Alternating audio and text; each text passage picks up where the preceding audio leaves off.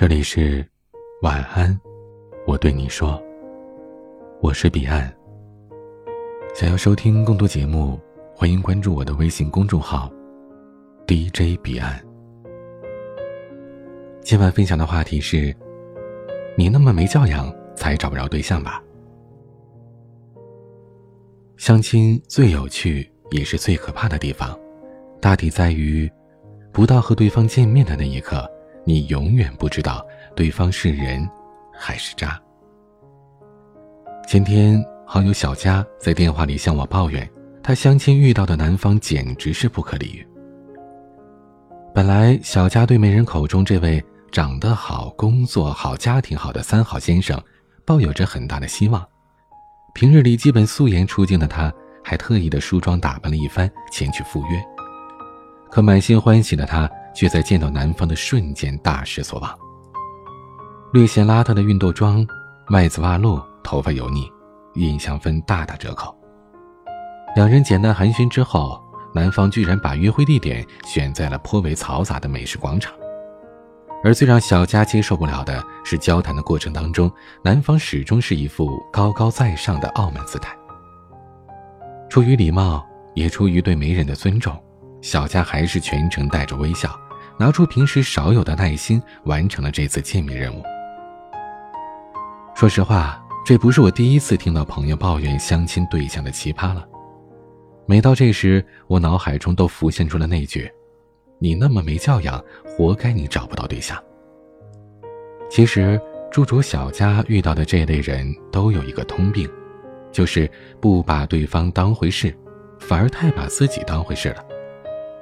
曾经看到过一句话：别人尊重你，并不是因为你优秀，而是别人很优秀。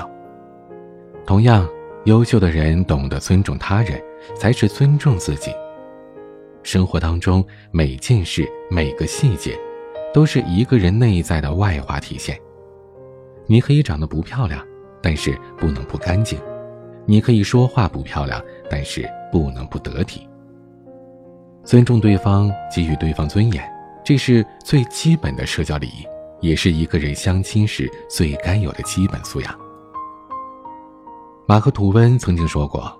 良好的教养在于隐藏我们对于自己较佳的评价，以及隐藏我们对别人较差的评价。即便不合适，也要做到以诚相待、宽容而委婉的拒绝，远比气势汹汹的抱怨或者咄咄逼人的指责更让人怀念。年初的时候，因为亲戚的介绍，同事欣然和临近单位的某个男士相亲。虽然介绍人曾经打过预防针，说男方的个子不高，欣然也做好了心理准备，但是初次见面，欣然还是对于男方瘦小的身材有些失望，甚至有一种浪费时间的失落感。但一顿饭下来，男方举止绅士，谈吐得体，渐渐的，欣然开始放下了自己的抵触情绪，两个人从生活谈到工作，虽然欣然知道。男方并不是自己的菜，但是也并没有揭对方的短，更没有给对方脸色看。饭后，欣然委婉的拒绝了对方，还按照 A A 制把钱打给了对方。无巧不成书，后来因为工作调动，两人竟然成为了同事。这次没有一丝尴尬，反而是多了一次信任。其实，人和人之间都是相互的，别人对你的态度。很大程度上取决于你对对方的态度。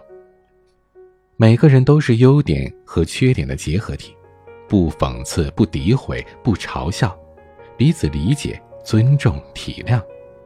在这个看脸的时代，一个举止得体、有品有言的人，原本单纯的以相貌取胜的人更受欢迎。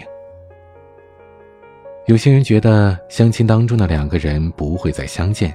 于是破罐子破摔，可殊不知，世界很大，相亲的圈子很小。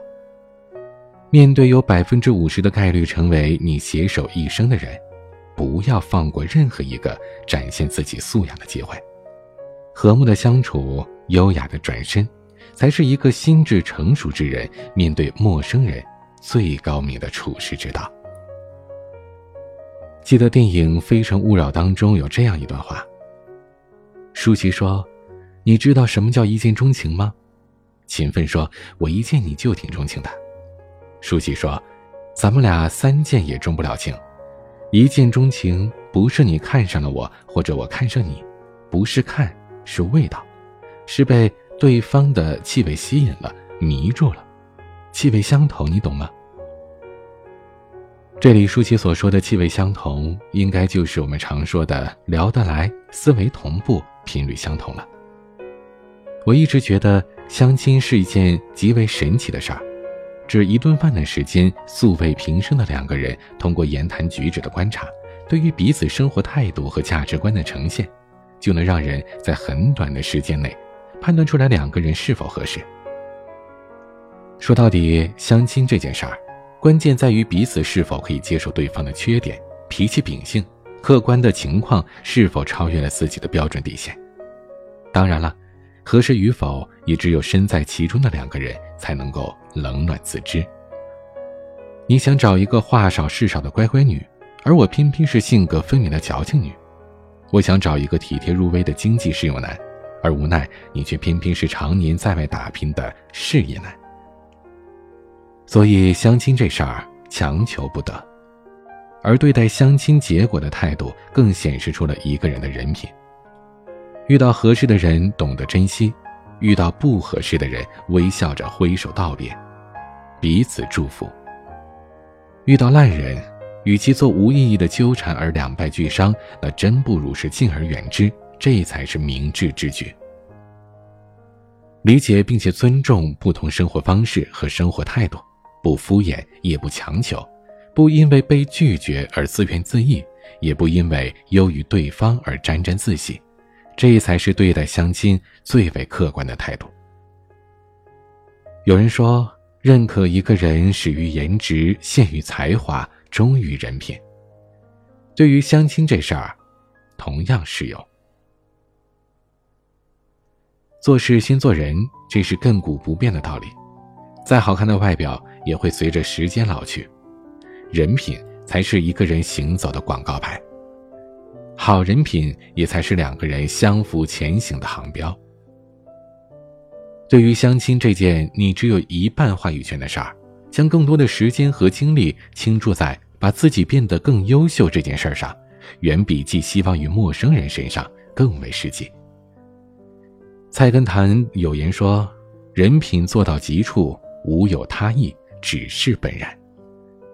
把有教养当成一种习惯，自然也会收获他人的礼貌而真诚的对待。人品好的时候，相亲的运气也不会太差。今天的玩具是许嵩的《星座书上》。